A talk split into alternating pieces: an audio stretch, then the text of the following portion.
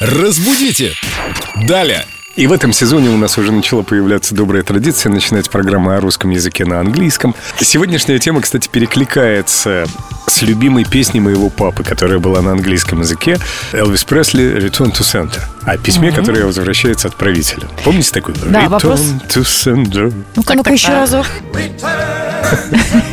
Да, кстати, вопрос по теме. От Насти Березиной возник спор в офисе, как правильно писать в официальных письмах. Вернуть ваш адрес или на ваш адрес? И почему? Спасибо. Спасибо большое за вопрос. А, большой толковый словарь Кузнецова говорит нам о том, что все-таки лучше возвращать на наш адрес.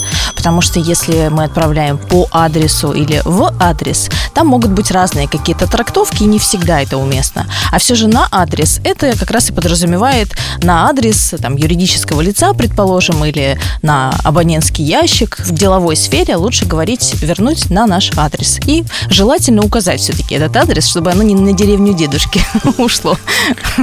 Ну, а я остаюсь при своем. Return to sender.